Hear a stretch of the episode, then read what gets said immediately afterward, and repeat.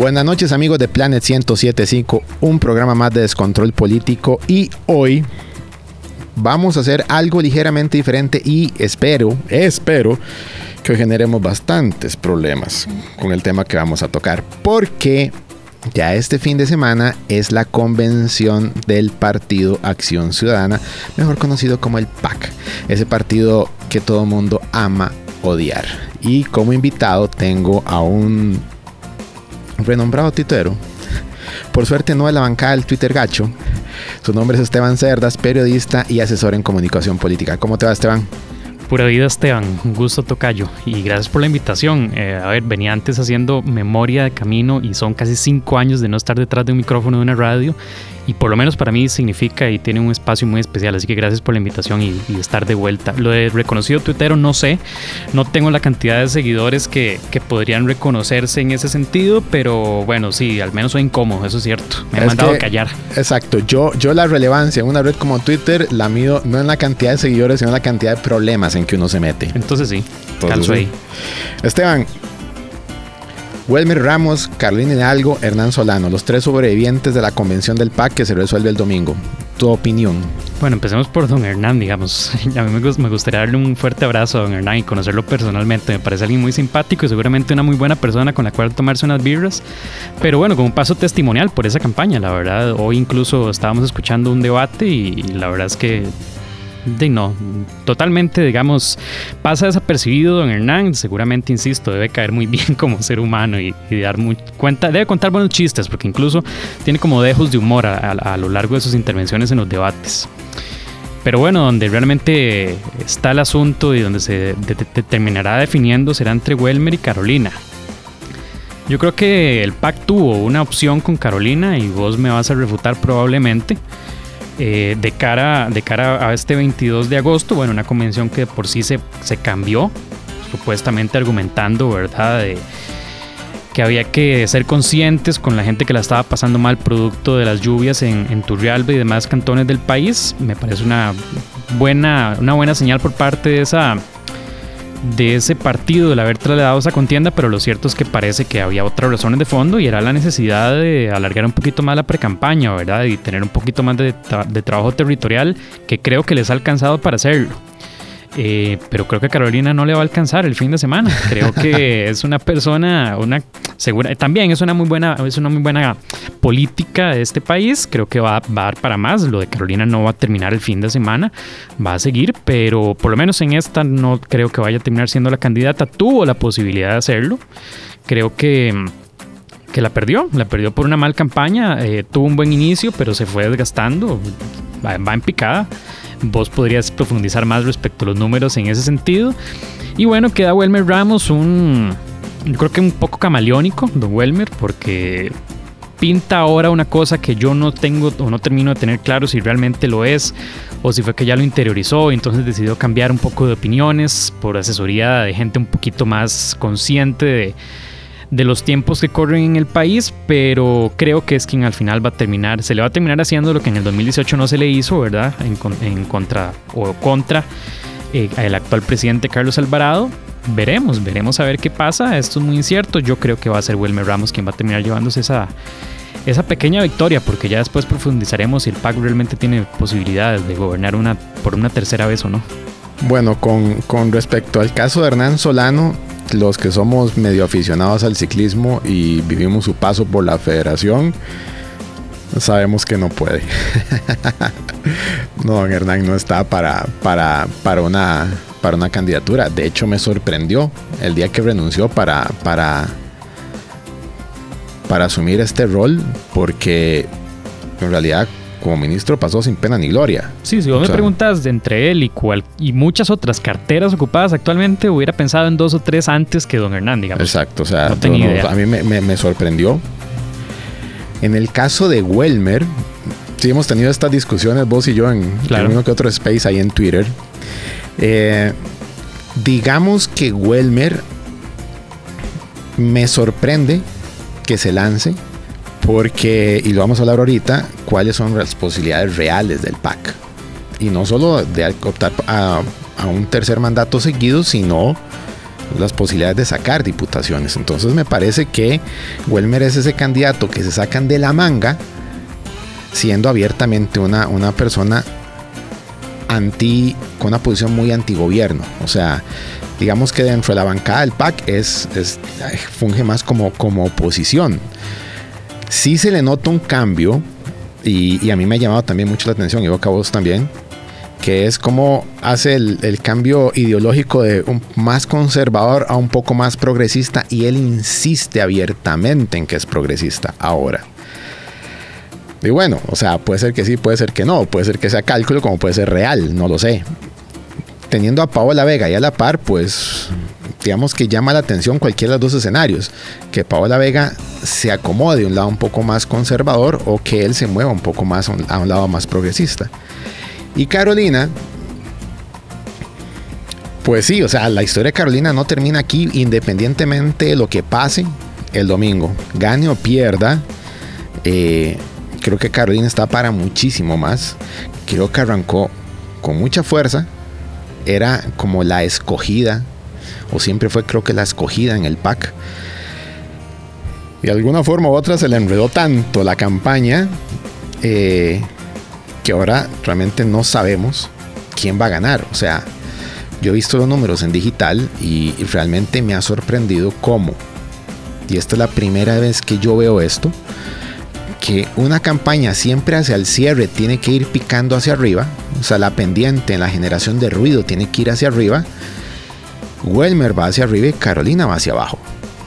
O sea, ¿qué pasó? Yo encuentro, Esteban, que en el caso de Carolina, la agenda progresista o el sector progresista del país que le sigue, que es una burbuja en Costa Rica, esto tenemos que tenerlo claro.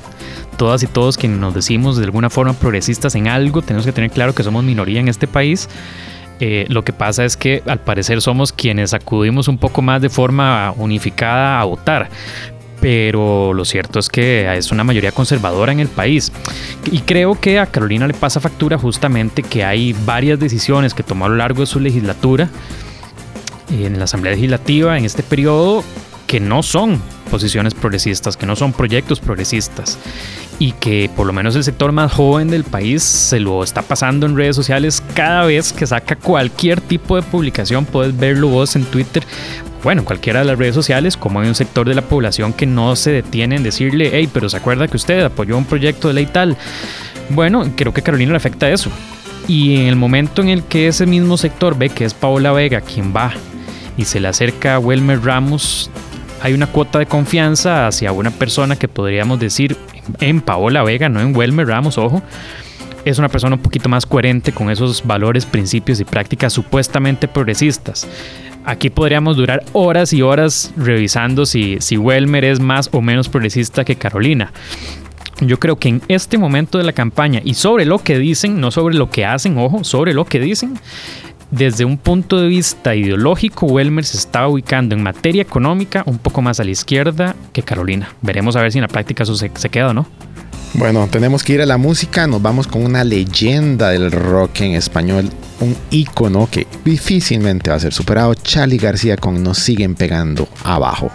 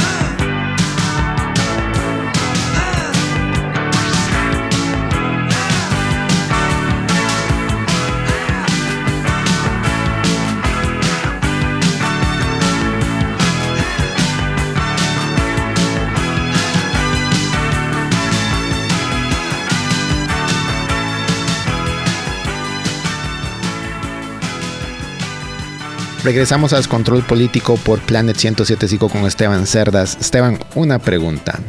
En el bloque anterior dijiste que se le pasa una factura a Carolina. ¿Cuál? La factura progresista, yo creo. La factura del voto más tirado. Es raro hablar en este país en términos binarios de izquierda y derecha, pero bueno, si hay que hacerlo en esos términos, yo creo que el votante de izquierda le pasa una factura a Carolina al ser automáticamente ella reconocida como la que sigue esta administración, ¿verdad? Que esta no es una administración que se pueda decir de izquierda, al menos en materia económica todas y cada una de las decisiones que ha tomado esta administración, incluso, digamos, pueden ser hasta más criticadas de neoliberales que las del propio bipartidismo en muchos sentidos. Entonces, bueno, al momento en el que se hace una asociación entre Carolina y la actual administración, evidentemente es muy difícil que, que ella sea quien se bandere de la bandera progresista, con lo que sea que eso signifique, ¿verdad? Porque ya en Costa Rica eso es bien difuso, hablar de progresismos y, y, de, esa binaridad entre izquierda y derecha es muy complicado, pero eh, sí, yo creo que Welmer le roba un poco más la bandera. Vos lo decías muy bien. Yo no sé en cuántos de los debates que hemos escuchado, Welmer reitera una y otra vez la palabra progresista para, para describirse a sí mismo. Carolina no lo hace. O sea, lo hace de forma un poco más mesurada. En cantidad sí se siente evidentemente que Welmer es quien quiere, quiere arrebatar esa bandera. Y bueno, en materia económica, creo que, insisto, como lo decía en el bloque anterior, puede hacerlo, puede hacerlo con cosas, digamos, que yo incluso a partidos un poco más de izquierda ahorita no les estoy escuchando proponer, que escandalizan un poco. Recuerdo una entrevista que le hicieron en otro medio de difusión a Welmer, donde se dejó decir cosas, digamos, sobre, sobre las compras públicas. Eh, que, son bastantes, que solo empresas, que solo empresas nacionales, digamos, esos son posicionamientos que yo se los he escuchado solamente a un sector, digamos, muy pequeño de del, los partidos políticos, digamos, del, ubicados ideológicamente de izquierda.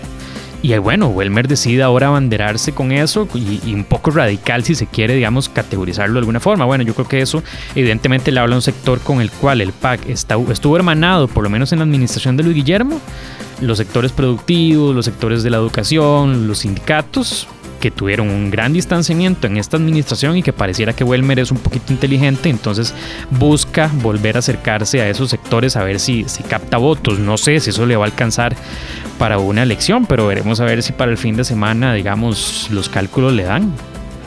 Welmer también venía hablando sobre que el ICE debe construir obra, obra, pública, cosa que no estoy tan convencido. La idea de que solo compras a, a, a empresas locales no estoy tan convencido. Eh, se está yendo mucho en ese tipo de ideas a la izquierda. No sé si la gente, vos lo, decías ahora, o sea, en realidad partimos de una teórica polarización en extremos cuando lo que tenemos es un montón de tonos de gris. Y en el caso de Carolina, no sé cuán, cuánta será la factura fuera del PAC, porque estamos hablando de dos mundos completamente diferentes. La elección del PAC es, es un mundito súper chiquitito que 10, 20 mil personas máximo en la convención, versus a nivel país, donde puede ser que no le cobren tanto lo como que le cobran en el PAC. Tal vez le pasa más la factura, lo que es objeción de conciencia, que ahí sí siento que sembró en su propio mecate. Y jornadas de 12 horas también, yo creo que no deja de ser un tema delicado para tratarlo justo en un contexto, digamos, donde la gente cada vez revisa más las condiciones laborales en las cuales trabaja pese a la gran cantidad de desempleo que hay en el país. Yo creo que haces bien en separar la discusión respecto al proceso interno y luego el proceso externo. En efecto, yo creo que Welmer está haciendo ahorita un cálculo interno. Estoy casi seguro que de ser candidato electo por el partido terminará matizando esos, esos, esos mensajes porque evidentemente creo que no es, lo decía hace un rato, no es mayoría. El, el público progresista no, es, es para votar en una elección nacional no es significativo, no le va a hacer ganar una, una elección de forma sencilla. Pero, pero creo que otro sería el escenario con Carolina, que sí ha mantenido una mesura o una moderación, digamos, en sus mensajes, pero que al votante interno creo que sí le ha generado, digamos, mucha bulla. Con, tengo grandes conocidos, amistades que apoyan incluso la candidatura de Carolina y cada vez son más quienes se suman a, a, los disgustos respecto a esa mesura y respecto a esos mensajes un poco tibios y haciéndole un poco el, una de las grandes quejas, ¿verdad?, que se le hace a esta administración es su cercanía con sectores, digamos, empresariales eh, que toman decisiones en forma paralela a lo que tendría que ser o podría ser el poder real.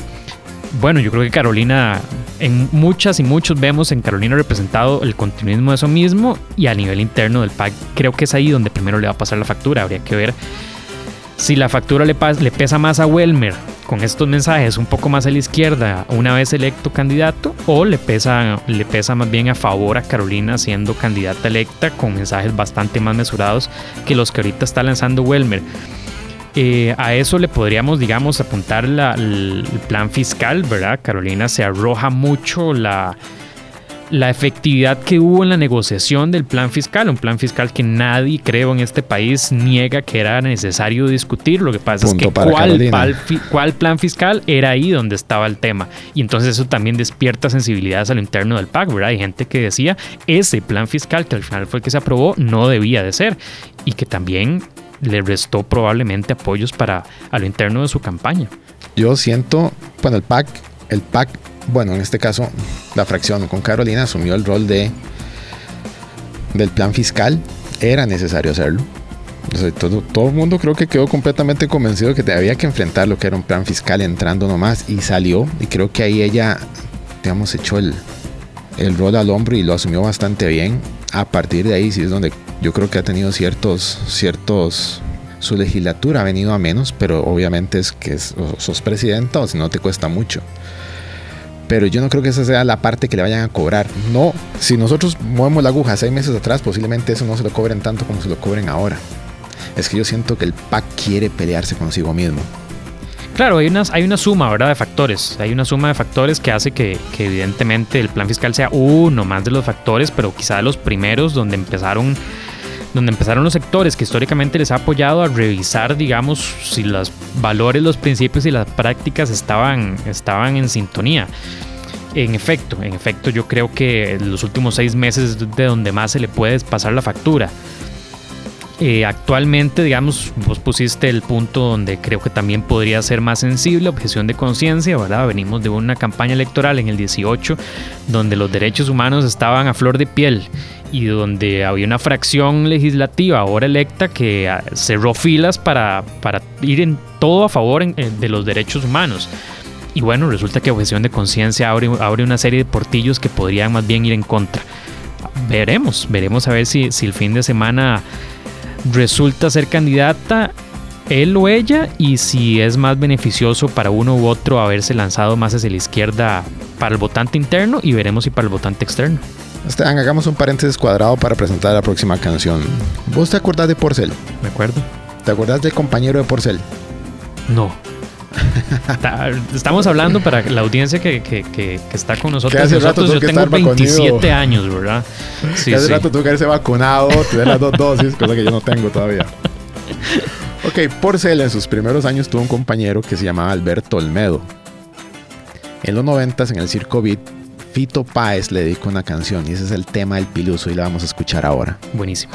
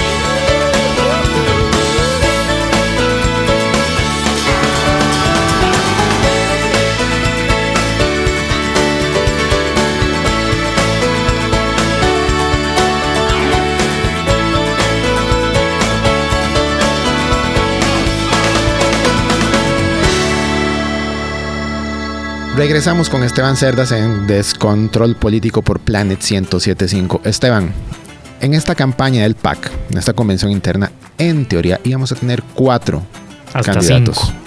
Lo que pasa es que al final la quinta ni siquiera se inscribió. Sí, esa era Marta Zamora que renunció antes de que empezaran los, los disparos, pero eh, en junio, finales de junio, renunció Marcia González, ex ministra de Justicia. Marcia me pareció que arrancó muy fuerte en una precampaña, se convirtió realmente en un elemento muy pesado, muy distorsionador.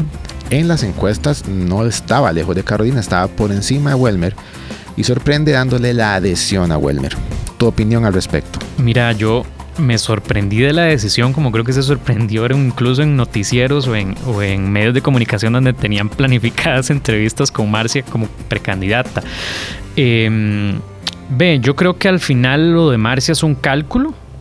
Creo que Marcia, incluso en algún punto, cuando lo habíamos comentado en algún espacio en el que habíamos compartido vos y yo, creo que Marcia tenía mucho para incluso terminar siendo electa la candidata por encima de, de la misma Carolina y el propio Welmer sorprende, sorprende esa, esa alianza que hace, que no se ve muy pública. Si te das cuenta y uno revisa mucho de la comunicación que está haciendo Welmer o la propia Marcia y no se ven cercanos, digamos. Incluso tengo mis dudas de si realmente le dio una adhesión o solamente se retiró como para no embarrelar más la cancha.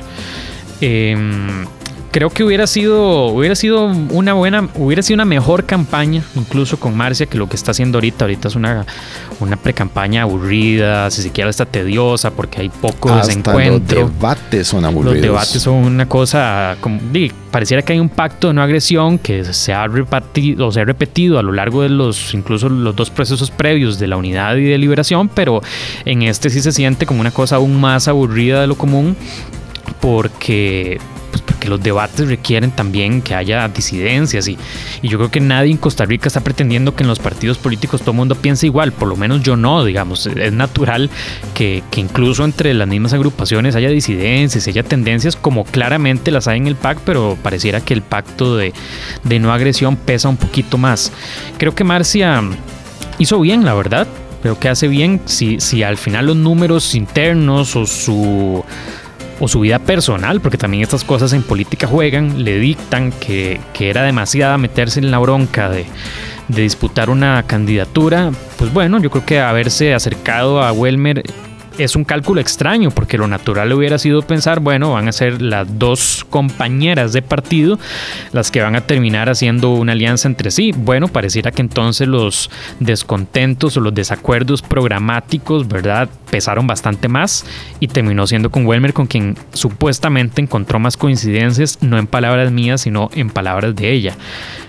Yo no sé si eso le suma, digamos, electoralmente a nivel interno, creo que sí, creo que Marcia todavía tiene alguna suerte de apoyos, al final Marcia apoyó financieramente la campaña de la actual administración con mucha fuerza y eso le significó, bueno, fue ministra de Justicia, le significó, digamos, tener una base de apoyos a nivel interno del partido importantes que no dudo que ahora, digamos, vayan a vayan a ir detrás de ella con este apoyo a Welmer, pero sé y tengo conciencia, según mucha gente que milita dentro de ese partido, de que esa misma sorpresa con la que nos tomó a vos y a mí, también tomó a gente muy cercana, incluso de la campaña de Marcia, eh, y ha generado también grandes descontentos, para decirlo en palabras limpias. Em, veremos a ver si eso le, ayuda a Welmer. Yo la verdad no lo creo. No lo creo. lo, que, lo que hemos estado viendo en adhesiones es que suman cero. Nada, nada, seguramente apoyo económico. Son dos sumandos que al final termina cero o termina restando. Es como Antonio Verde Santi dándole el apoyo a Figueres y Figueres lo que saca son 300 votos más que cuatro años antes. O sea, ese es el apoyo real de, de Antonio Verde Santi, 300 votos. O sea, no están sumando absolutamente nada. Sí, probablemente el cálculo también tiene que ver por una cosa más de puestos, ¿verdad? Estoy casi seguro que ahí se tiene que haber negociado o una diputación o una vicepresidencia o incluso un ministerio, digamos, a, largo plazo, lo cual me parece a mí una gran osadía pensando en, lo difícil que tienen el terreno electoral de aquí a, febrero, pero bueno, optimistas las, las aspiraciones de cada ya, quien. Ya que tocas ese punto, Vamos a darle. ¿Vos crees que el PAC pueda ganar tres al hilo en esta circunstancia? Los números no descartan absolutamente nadie porque como lo hemos dicho muchísimas veces, esto es una batalla de enanos. O sea, son candidatos muy pequeños. El PAC sigue siendo pequeño. Hoy no, hoy no. Yo creo que si las elecciones fueran hoy, eh, definitivamente el PAC tendría quizá el peor de los resultados, no solo en la presidencia, sino en la Asamblea Legislativa. Pero el trecho de aquí a, febrero es tan, tan largo que accidentes pueden suceder, eh, tal vez no de la misma escala de una opinión consultiva o un tema demasiado álgido, habría que ver si objeción de conciencia de pronto se convierte en un tema de discusión nacional que polarice, lo dudo mucho. Pero yo lo veo muy difícil, la verdad, Esteban. Es que el descontento, digamos, del grueso de la población, no solo de quienes estamos metidas y metidos por ñoños que somos en política y nos interesa, sino del grueso de la población que probablemente ni siquiera está poniendo la atención a estas alturas a la precampaña del PAC, eh, es de gran descontento, ¿verdad? Una gran desilusión. Se vendió una. Se vendió como la oferta electoral que venía a romper el bipartidismo con todo lo que eso significaba y terminó convirtiéndose, si se quiere, hasta en cosas un poquitito peores en materia económica. Insisto, habría que hacer la separación de lo económico de lo social. Pero yo lo veo muy difícil. Creo que tiene un. Además, creo que para cualquier opción, en caso de que sea Welmer, por ejemplo, quien termina siendo candidato electo, creo que para cualquier opción de izquierda tiene o de centro izquierda, como lo puede ser el PAC, tiene un escenario terrible, por lo menos en el mes de noviembre, por ejemplo. Lo pongo en el marco de que supuestamente en Venezuela y en Nicaragua las elecciones deberían de estarse llevando a cabo más o menos en ese periodo de tiempo. Sabemos todas y todos con tres dedos de frente que las elecciones en esos países van a ser bastante deficientes por tratarlas bien y eso le va a pasar una factura a cualquiera que no quiera desmarcarse con seriedad de esos procesos antidemocráticos. Eh, bueno, yo creo que, habrá que ver, por ejemplo, habrá que ver si una candidatura, por ejemplo, de, de, Carolina se desmarca realmente de esos procesos. Te voy a hacer esa pregunta, nada más respondeme con un nombre. Dale. ¿Con quién le iría mejor al PAC en la presidencial? ¿Con Weber o con Carolina? No, creo que Carolina le iría mejor. Vos, lo has vendido muy bien, yo creo, con el asunto de que... culpa mía. Sí, sí, a vos sí, te lo digo. Me has hecho cambiar de opinión, por lo menos en ese sentido. Yo creo que Carolina, digamos, como una figura, vendría a disputarle al imaginario, digamos, de, una, de una mujer. Y yo creo que hay una reivindicación mundial en, en, el, en torno al tema de género que es importante reconocer. Tanto así que el Partido Unidad Social Cristiana pone por primera vez a la cabeza a una mujer. Bueno, yo creo que es una, una apuesta interesante que tendrían que hacer los partidos políticos que se quieren y que tienen, y que tienen aspiraciones serias. Em, pero creo que el resultado no le va, no le va, porque además tiene, tiene grandes cosas en contra. Por ejemplo, el que sea una persona joven, eso lamentablemente vivimos en una cultura aún, muy adultocéntrica y, y lamentablemente ha sido en sus formas una figura muy limitada. Entonces creo que no le alcanza, sin embargo sí, coincido con vos, podría ser una mejor candidata. Vamos a la música, nos vamos hasta España con Radio Futura, Veneno en la piel.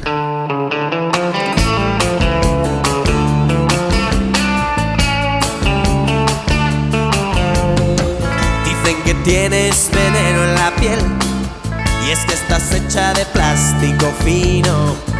Dicen que tienes un tacto divino y quien te toca se queda con él. Y si esta noche quieres ir a bailar, vete poniendo el disfraz de pecadora. Pero tendrás que estar lista en media hora, porque si no yo no te paso a buscar. Pero primero quieres ir a cenar y me sugieres que te lleve a un sitio caro.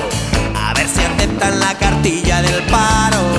Porque si no lo tenemos que robar.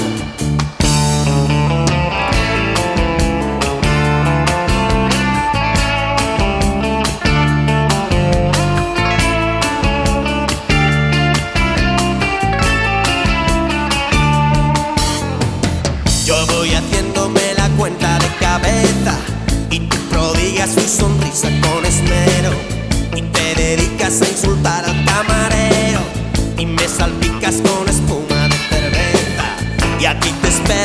la barra del bar.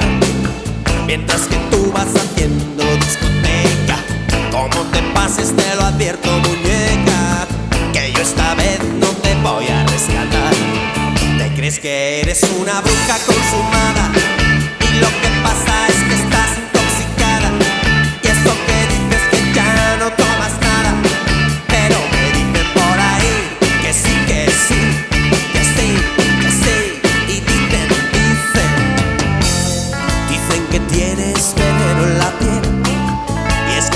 de plástico fino. Dicen que tienes un tacto divino y quien te toca se queda con él. Dices que yo no soy tu hombre ideal mientras ojeas con soltura una revista y me pregunto si tendrás alguna pista o alguna foto de tu tal para cual. ¿Te crees que eres una bruja consumada?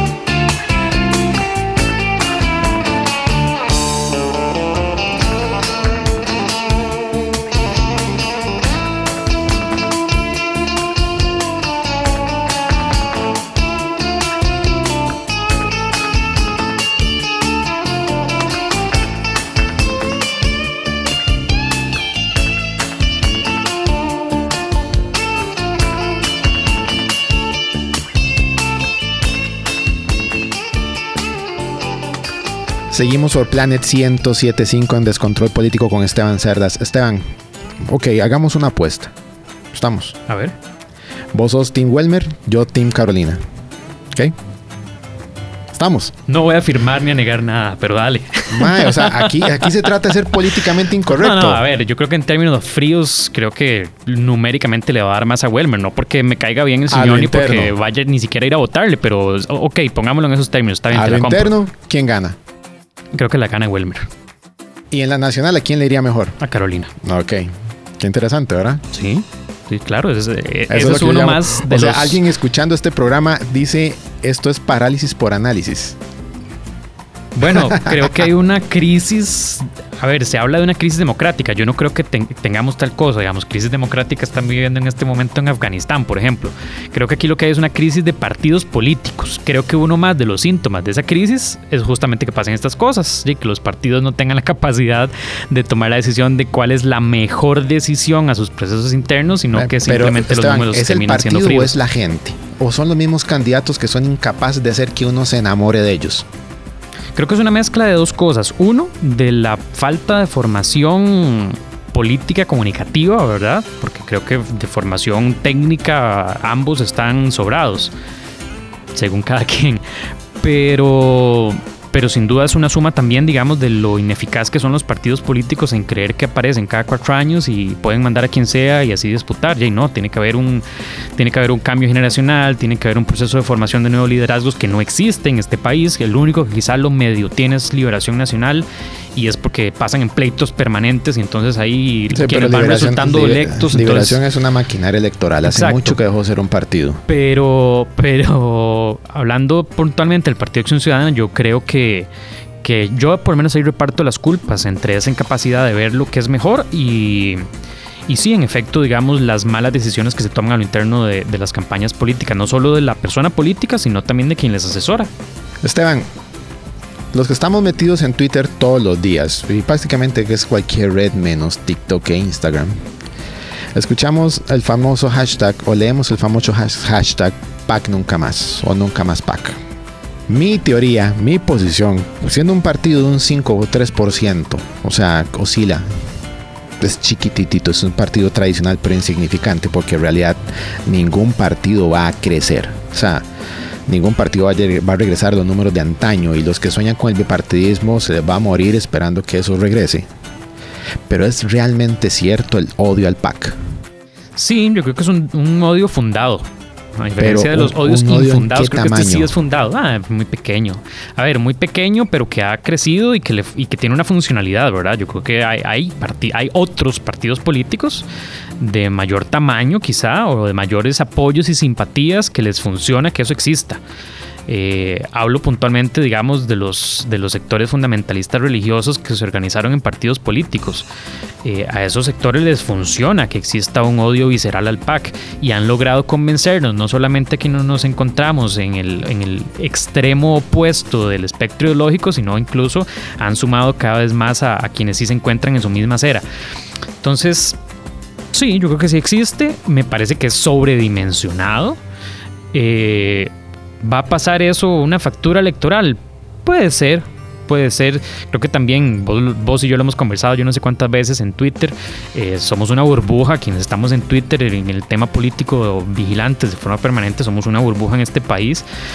Pero incluso vos te, cambias a otra red social y ahí mismo puedes ver que también hay otras formas, digamos, semejantes a, este odio visceral al PAC, que yo creo que quienes, quienes gustamos de seguirle el pulso a la política, así como otros gustan de seguir el pulso, el pulso del fútbol, por ejemplo, que tienen cosas muy similares, por cierto, eh, tenemos que tener un poquito más de, razón a la hora de hacer los análisis, ¿verdad? Y no podemos irnos tanto por esos odios, porque al final determinan siendo personas que toman decisiones que nos influyen a todas y a todos por parejo. Entonces el odio se queda un poquito rezagado a la hora de, poder definir política pública, por ejemplo. Eh, y en eso yo creo que a, a, los extremos que se oponen o que son la contrapropuesta al propio PAC, eh, hacen muy mal, hacen muy mal porque si su, si su apuesta es por la seriedad de tomar el poder y algún día van a estar en esa posición y le va a tocar dialogar con todos los sectores y se van a dar cuenta que no es a partir del odio que se habrán descubierto lo mismo que descubrió el PAC. No es lo mismo ser gobierno que ser oposición. Claro. O sea, para mí el odio al PAC, que sí existe, es un, un poco de gente haciendo muchísimo ruido. Pero por simple deducción, todo ese montón de gente que odia al PAC tiene que votar fragmentado. De ahí que el PAC sigue siendo una opción. Porque, ¿sabe? Cuando vos tenés candidatos tan débiles como tuvimos en 2018 y como vamos a tener ahora, el PAC se convierte en una excelente opción por descarte. Si escoge el candidato correcto. Sí, ahí es interesante porque hay gente que literalmente, así como hubo una generación que creció viendo a Liberación gobernando, por ejemplo, literalmente hay una generación que va a votar ahora por primera vez que solo ha visto al Partido de Acción Ciudadana gobernando. Y eso tiene implicaciones históricas también y hay antecedentes de cómo funcionan los electorados en ese sentido.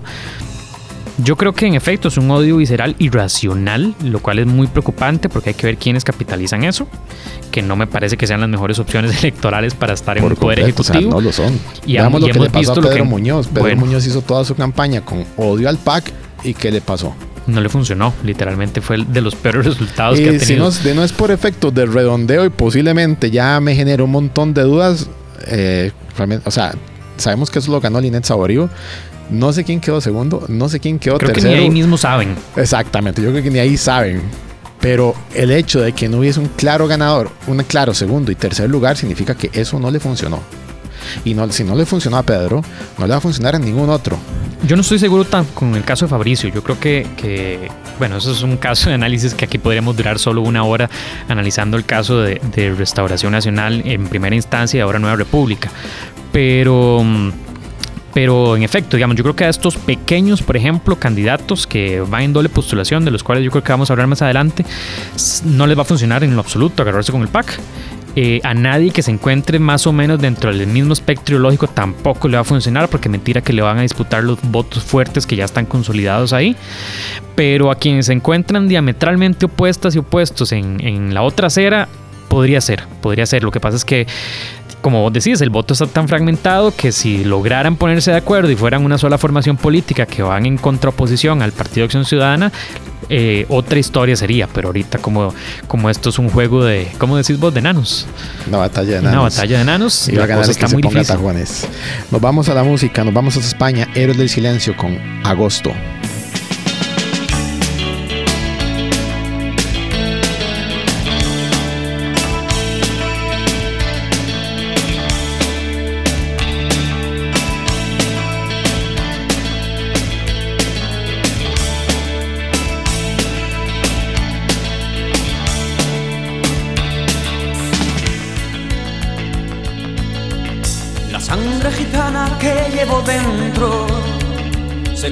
En cóctel de dulce sabor.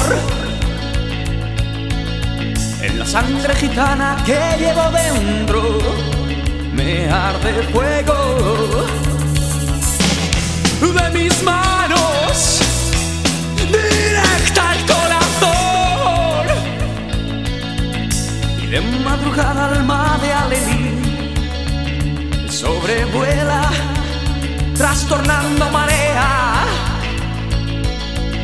Cada madrugada alma de Alelí y no lo siento por mí.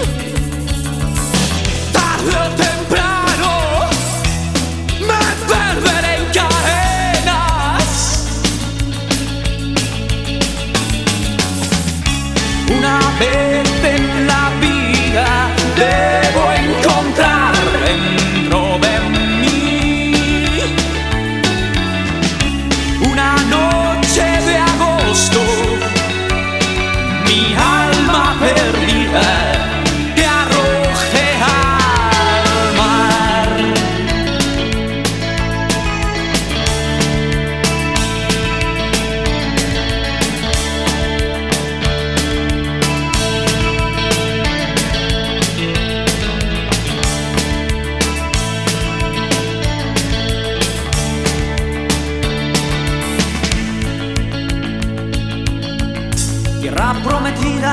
pertenece por obra, por arte y por gracia de Dios. Tierra prometida que nos pertenece, ¿qué más nos da? Ser mono cristiano, si hay para los dos. La sangre gitana que llevo dentro me arde fuego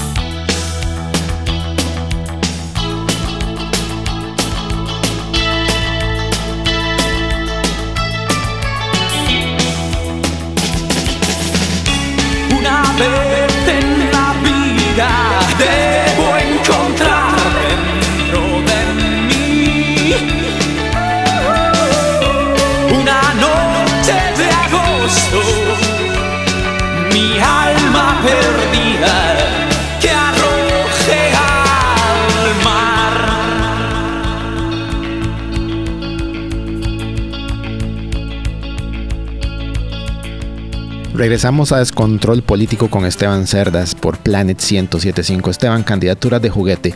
Y si alguien se ofende por llamar candidatura de juguete a más de uno, ni disculpas del caso. Pero cuando no sos, sos un político que no llega ni con el viento favor a un 1%, por favor.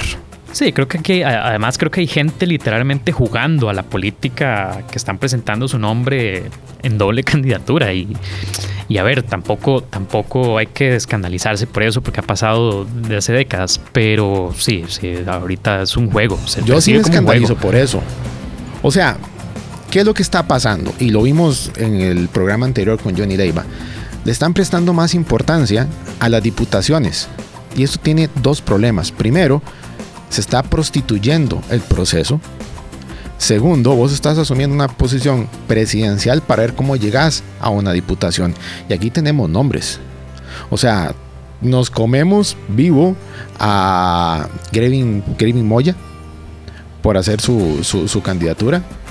Pero él no es el problema, él es el síntoma. Lo mismo está haciendo Rolando Araya. ¿Cuántos más van con doble, doble postulación? Eliezer, Eliezer Feinstein, del Partido Liberación o sea, eh, de, entrada me están diciendo, hey, yo no soy una opción para ganar, mejor me mandan a la Asamblea Legislativa. El propio Rolando Araya, que, es alguien, digamos, que vos lo has visto en encuestas, es alguien que podría disputar en, otro caso milagroso. Rolando Araya es una cosa en Liberación Nacional recogiendo el voto anti Figueres y otra cosa es Rolando Araya solo. Eran escenarios diferentes, estoy completamente de acuerdo, pero ya lo vimos solo en una campaña y no llegó ni a 4 mil votos. Yo creo que él está deseoso de la diputación, tanto así que incluso oh, para la elección pasada vos recordarás que tenía su propio partido provincial que no quedó electo diputado, ¿verdad? Es más, para esta, la del 2018. Entonces yo creo que es un intento más por, por llegar a una diputación. Bueno, tanto así que en la negociación con Figueres recordarás que eso era lo que estaba sobre la mesa, cosa que Figueres no accedió y, y dio sus razones de por qué, me parecen razones realmente sensatas.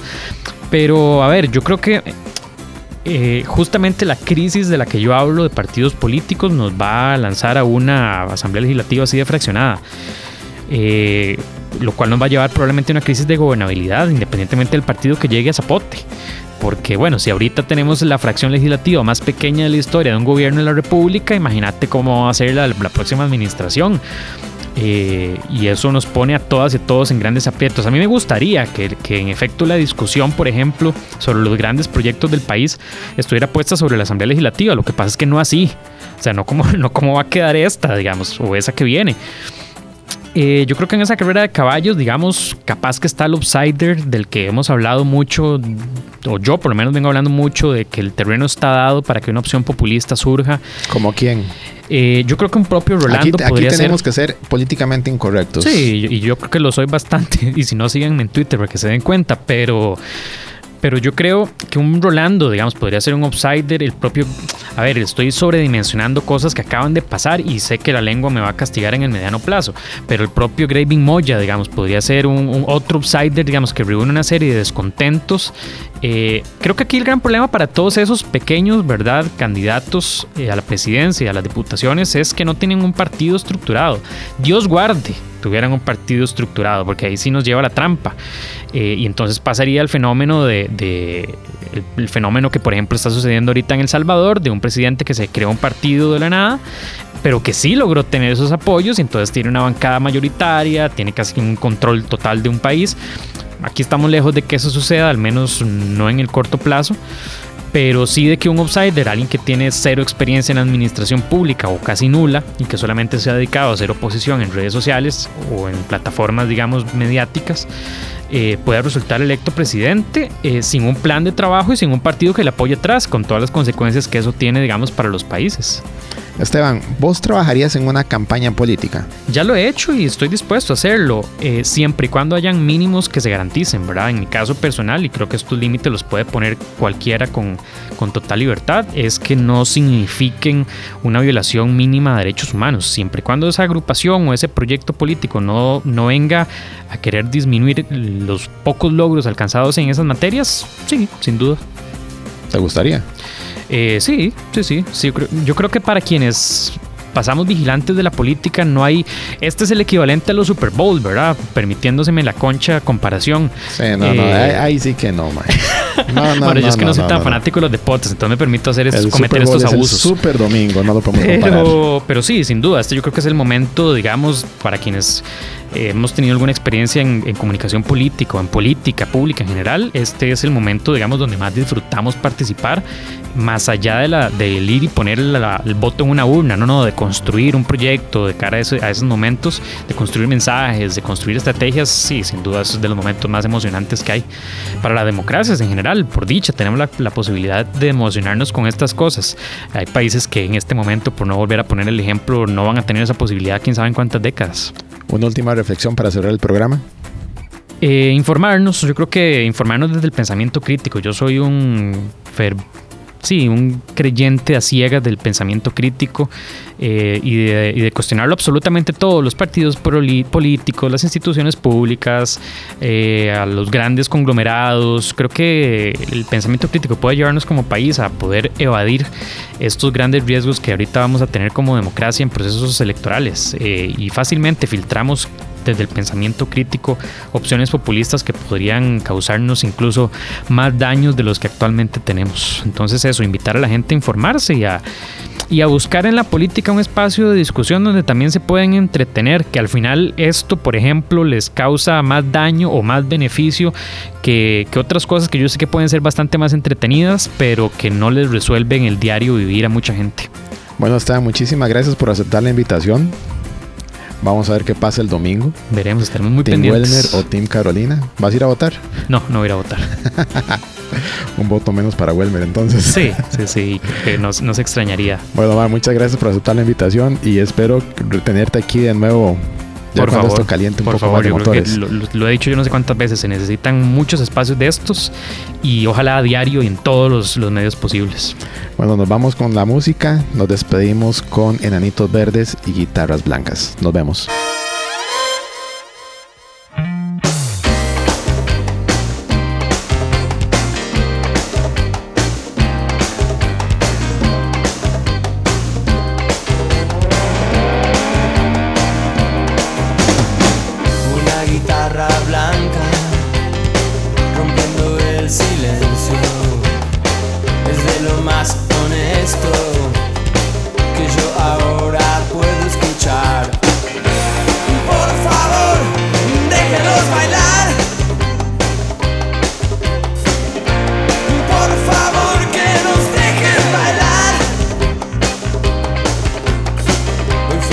Esos días me duele la espalda.